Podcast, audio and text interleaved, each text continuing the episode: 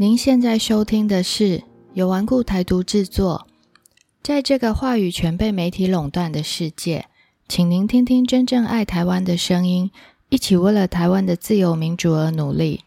爱台湾的心，温龙底家和湾泽会来听台湾人的心声。大家好，我是主持人 Amanda。今天我们请到的是高雄左营男子区的黄文志议员。近几年，随着高雄的都市转型以及产业升级，左南地区在人口结构上的改变会越来越快。随着人口结构的改变跟增加，居民的需求不但会改变，而且也会扩大。今天我们来谈谈，随着人口增加，左南地区创立了许多不同的特色公园，这背后的想法，让我们来听听黄文志议员怎么说。文志议员您好。各位王库台独的听众朋友，大家好，我是左营男子区市议员黄文志。本身有两个小孩啊，我想大家如果之前在选举的期间有看到一个抱着孩子的父亲，那就是我本人。这次选举，我想借由我家的胖阿迪，就我儿子，应该也替我拉了不少选票，所以我都戏称他是我的第二候选人。想请问一下，在二零一九年时，高雄市政府在前镇区启用了第一座由市民参与规划的汕头公园，同时也放宽条件，以一区一特色公园为方针，鼓励各区的区公所和公民一起参与公园改造。当时您就希望以男子后进公园进行改造，成为男子区的特色公园。在那之后，您也积极推动后进公园的改造。并在去年底有了初步成果，能否请您谈谈？您觉得特色公园能为地方及居民带来什么样生活上的改善？为什么你会如此重视特色公园的存在呢？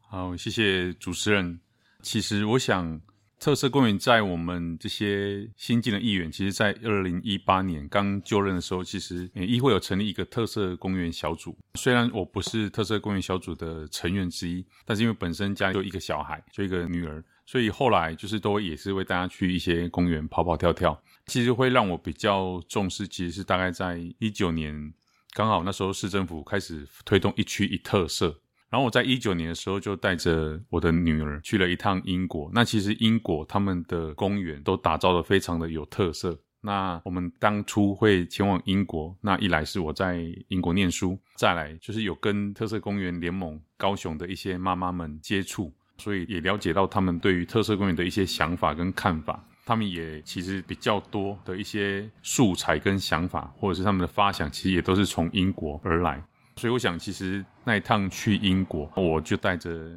女儿，那时候她才一岁半，她本来是不敢坐荡秋千。那因为英国特色公园，它是把每一个公园都有分林分层，它会注重在两岁以下，包括它的秋千也好，就是尿布型的秋千，它的溜滑梯高度比比较没有那么高。他们会比较做这种分龄的区隔开来，不会让大朋友跟小朋友一起在玩的时候，可能在跑跳的时候会比较容易发生意外。那我想这个部分是高雄比较缺乏的，所以其实从一九年回国之后，就开始在议会比较重视特色公园的这个议题。那刚好其实我们议员同仁很多也是都是新手爸妈。大家都比较有向心力，一起来请市府来推动这一块。那陆陆续续的才会在一些邻里公园也好，大型的公园也好，就以前早期的邻里公园的那些罐头油锯，其实会在今年都陆陆续续更新。后续就包括到奇迈市长上任后，其实他对于推动特色公园这一块，其实奇迈市长有他本身的一些想法跟看法，他也非常的积极的推动。那我这边也想分享一下，其实，在大概上两周，其实我去时代公园旁边那个特色公园去看过，真的不夸张，现场大概孩子加家长大概加起来应该现场有一千人吧。就是整个，我觉得这个就是，其实你只要这些地方建设，你有听到这些年轻家长的心声，其实我想推动这些公园，其实让这些父母亲可以在周末的时候带小孩有地方去放电。那现在的情况就是，哎，新设好这些大型的特色公园，其实每逢周末，就是家长们都会带着孩子去朝圣。我觉得就是蔚为一股风潮。那其实之前我在一九年之前也是有时候都会带女儿去屏东，我就会跑去外县市。那现在随着我们高雄的这些大型的特色公园越来越多，我想会让我们的这些家长更有地方去做不同的公园，去发挥它的比较好玩的地方。其实我们早期的这些公园的游具，其实都比较偏向罐头式，就一座可能就是有溜滑梯，然后有一些基本的攀爬。那其实我在那次的英国之旅，其实发现到他们有很多新的游具，包括溜索，其实它就是让小朋友爬在一个绳索上，然后他们的距离大概三十到五十米不等。其实高雄现在有三座，最长那一座也是我在二零年那时候争取的。一开始是跟韩世福争取，那后来一直到 也是到我们周立文局长上任之后才争取成功。所以那一座也是号称南台湾最长的溜索。再来的话，他们有一些弹跳床，我觉得这些弹跳床对小朋友、大朋友也好，其实他们都还蛮喜欢玩的。那我们都会比较把它做成是长条形的，像三明区的龙猫公园。我应该前几周过去已经被小朋友玩坏了。那目前就是有围那个警示线这样。那我觉得弹跳床目前在高雄还没有那么普及，不到说每一个公园都有。那我想其实英国他们会在比较大型的特色公园里面就会有基本的溜索。那溜滑梯他们又分不同年龄层的高度就会不一样，也是有将近那种三五米的高度。可是他们会依照地形地貌去做打造。那我想，目前高雄这个区块依照地形地貌，或是用一些天然素材去打造的特色公园是比较少。我想未来接下来的这四年，可以来更积极的推动这一块。像英国，尤其在伦敦眼旁边那个特色公园，它是整个全部都是用原木打造。那我想，可能他们的气候也好，包括他们的温湿度也好，可能比较适合木头，包括溜滑梯，包括整个所有的攀爬架。那我想，高雄如果要全用木头来打造一个游戏场，我想可能我们必须考虑到我们的气候比较潮湿，那夏天比较炎热。像我也有发现说，其实有一些溜滑梯的材质。溜面是铁打造的，我想这个可能在夏天对小朋友会太烫，所以这个部分也是会希望说市政府未来在溜滑梯的区块，必须要思考说高雄的气候比较炎热，什么材质会比较适合说小朋友可能在傍晚去溜的时候比较不会那么烫。高雄现在的特色公园听起来就很有特色，那个时候因为东南子长期缺乏一座好玩的特色公园。您也在质询中提出自办六十期开辟为清水特色公园的建议。自办六十期位于响平里响平公园旁，临近火车站以及青浦沟停车场，交通跟停车都非常便利。能不能请您谈谈您当初为什么想要在东南子打造一个这样的清水公园呢？好，谢谢。我想首先。目前以南子未来特色公园的分布会在森林公园里面会有一个，也是一座新的特色公园。那再就是高雄大学的蓝田公园，那在国昌里的旁边也有一座小型的邻里公园，也会整个做改造。我想在东南子这边，就是包括旧南子火车站这一块，是目前比较缺乏一座好玩的特色公园游戏场。刚好那边有一个新的从化区，六十期从化区这边有留一块公园用地，儿童游戏场的用地，所以我也发现说，其实整个不管高雄也好，其实南部比较缺乏比较亲水性的特色公园游戏场。那所以在前两周也有办了第一场的公民参与的说明会。目前养工处所规划清水的部分，其实没有那么清水，就大概一条就是可以让小朋友踩踩水的一条，可能几十米的道路这样而已，在公园内。就是我们当下就有建议说，可能这个区块要必须去重新做一个规划跟探讨。那其实像早期，包括在五福路有一个自来水公园，可是后来水也都不能使用，就是之前可能。不知道是市政府怕担心说小朋友容易在有水的地方玩耍，有滑倒或什么一些疑虑，所以后来就都停止。那我想，其实接下来的这四年，我想不论是我或其他议员也好，我想大家都会针对清水公园这个部分，应该必须要更积极的来做推动。那其实我想以南部来讲，我们比较长时间气候算比较炎热，我想其实如果有一个可以适合小朋友踩踩水，然后可以让家长也可以陪他们一起玩的地方。我觉得这个清水宫应该会造成更大的轰动。我想，不管是在高雄也好，或是整个南部地区，我想未来这座清水公园如果可以顺利的争取完成，或是可以打造，我想可以吸引更多的民众来这边观摩，那包括带小朋友来这边游玩，我想这是未来我们比较乐见的。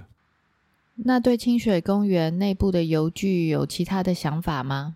游具其实我一直会跟养工处探讨，就是说，假设我们的这些特色公园如果没有办法融入地方的，包括地形地貌也好，包括地方的文化也好，其实它未来也会变成早期的罐头游具。那再来就是养护的成本，我们必须跟上。那我们现在如果再回头去看左营的福山公园，其实福山公园一开始也是很轰动，也是很多人去游玩。可是可能随着养护的脚步没有跟得太上来，包括它的沙坑，我有接到很多民众在反映说落叶太多。那这部分也是有跟养工处积极反映说，请他们务必要把这个养护的，包括经费也好，务必要往上调整。那未来把这些真的很有特色的这些游戏场，可以把它养护的速度再跟上来，让这些游戏场每一个游戏场有它的味道在，而不是说哦大家都会想去玩新的，那旧的可能就慢慢的变成说可能大家不是那么感兴趣。那我想未来假设这个清水公园做好，那是不是大家又会想去玩这个清水公园？所以我想，包括市政府也要去思考说怎么去平衡每一座公园，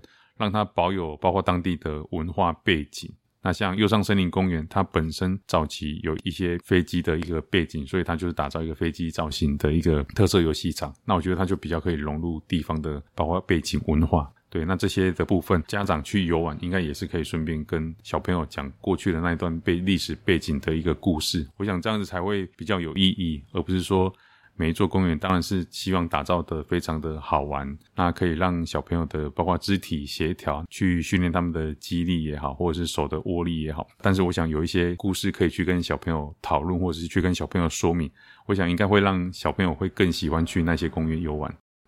在多个会期中，议员您持续在议会里推动后进公园新设的特色儿童公园。目前养工处已经先把其他的不合格油具给汰换掉了。能不能请您介绍一下后进特色公园呢？其实后进特色公园，应该说后进公园，后进公园大概在民国八十几年就落成了，那到现在有一段时间，那算比较老旧的公园。其实它的位置刚好在早期我们俗称海科大，就我们海专的旁边。那那个公园占地大概三公顷多，其实幅员非常的大。那我想，其实它目前周遭大概有将近快十栋大楼完工跟未完工。那这些大楼的住户，我想平均年龄应该都会比较低，可能都是一些小家庭的成员。这个公园也比较老旧，那所以当初会思考说，那这个公园如果可以改造成特色游戏，都可以很便利的直接走路过来这个公园游玩。那也是有会看了几次，其实有一些比较平坦的一个场域，可以利用它现况的地形下去做成，包括溜滑梯也好，或者是溜索，或者是包括我刚刚有提到的弹跳床。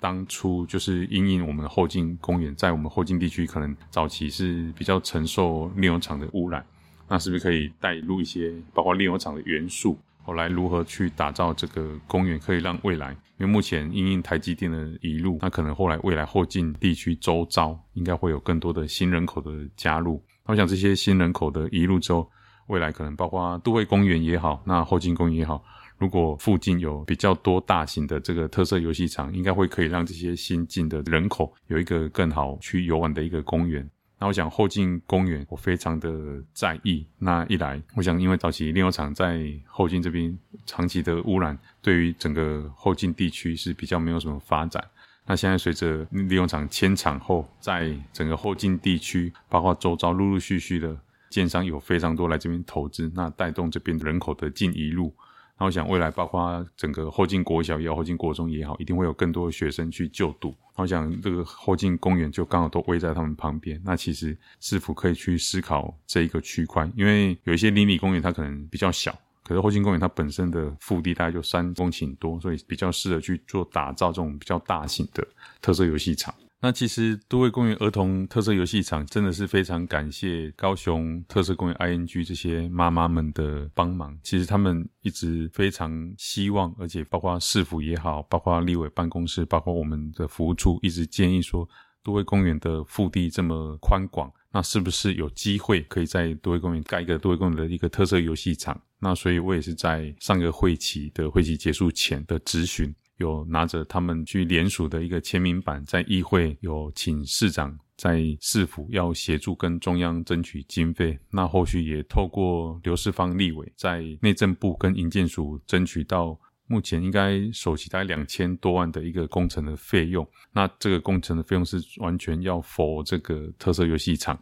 那可是它可能会分为一二期，目前可能会先进行一期，后续等未来桥头那边如果有人口还有慢慢的增加，靠桥头那一边也会做一个二期的一个特色游戏场。那我想，其实都会公园算是一个国家公园。那我想，在这个国家公园里面，我们要如何去不动到它的，包括树木也好，那包括它的草皮，我们是不是可以用它自然的草皮来规划更好的一些游具？那这个都会公园的特色游戏场也透由翠屏国小的小朋友来发想。已经有举办第一场的一个工程说明会。那其实，在现场的工程说明会，包括四方委员，还有我，那还有许多其他的意见，有给他们更多的想法跟发想。其实，就像我刚刚所提到这个时代公园，其实它的这个溜滑梯有两层，因为它在等待溜滑梯的那个平台其实是比较不是那么宽广，所以其实变成说小朋友爬上去之后，不管是他走楼梯，或者是他攀爬这个攀爬笼上去之后。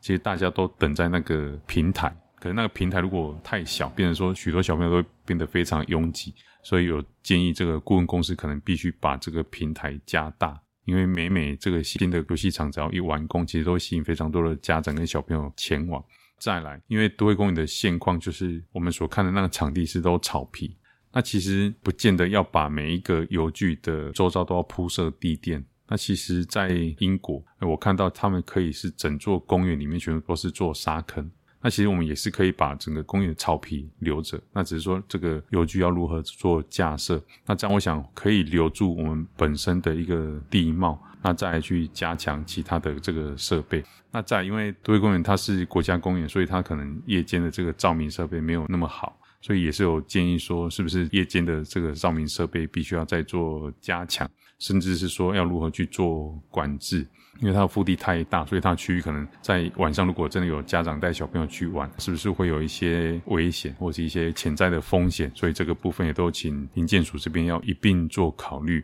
那这个公园，当然我们目前是开过第一次的说明会，那我们上次有把一些意见有在给顾问公司，最快是希望他今年底以前可以完工。那可以来造福男子区，包括可能周遭临近桥头的这些孩子们，有一个更近的地方可以游玩。那由于人口不停的往左南地区移入，所以人口结构上的改变越来越快了。以后，目前左南地区已经开始有新兴的社会住宅要开始开工。那请问议员，您对社宅的规划以及将来所增建的设备是哪些呢？哦，首先我们在南子区清风里，在大概十二月底的时候有动工了清风社宅。那它未来是全台第二大，它总户数有一千五百九十四户。那它这个户数会盖这么多，其实它也是要应应，包括第一桥头科学园区，再来未来台积电进驻，那还有包括整个人物航太产业园区，未来可能会有一波人口的移入，或者是包括一些就业的移入。那如果是一些青年朋友，那未来他们要住哪？我想其实市政府这边算是比较超前部署，它规划一房的房型大概有一千零二十六户，那两房是四百六十八户，三房是大概一百户。那当初在动土当天，其实市府包括新迈市长也有透说，他会透过囤房税的这个税收。来增加对于这些租金的补贴，那我想这个租金的补贴对于这些可能刚出社会的青年朋友会比较有感。那包括再来，他会考虑说如何在调降这个社会住宅的租金。那未来这个社宅完工之后，其实它的一楼还规划了店铺，那还有包括幼儿园，那幼儿园预计招收一百零六人，还有托婴中心有五十人，日照中心有六十人。我想，其实未来因应我们社宅的进入，想其实住在社宅的这些朋友们，他可以更放心的可以来，包括楼下就有幼儿园或托婴中心，让这些包括年轻人可以敢生敢养。我想未来社宅在高雄目前动工大概有十三个地方，我想其实这个区块是会让市民比较有感的部分，因为现在大家会一直觉得说可能房子越来越买不起，那其实他的这个社会住宅就是希望。青年朋友透过先来跟师傅做承租的动作，可能可以让他更快速的存到他的这个购物的第一桶金，来解决他的一些负担跟压力。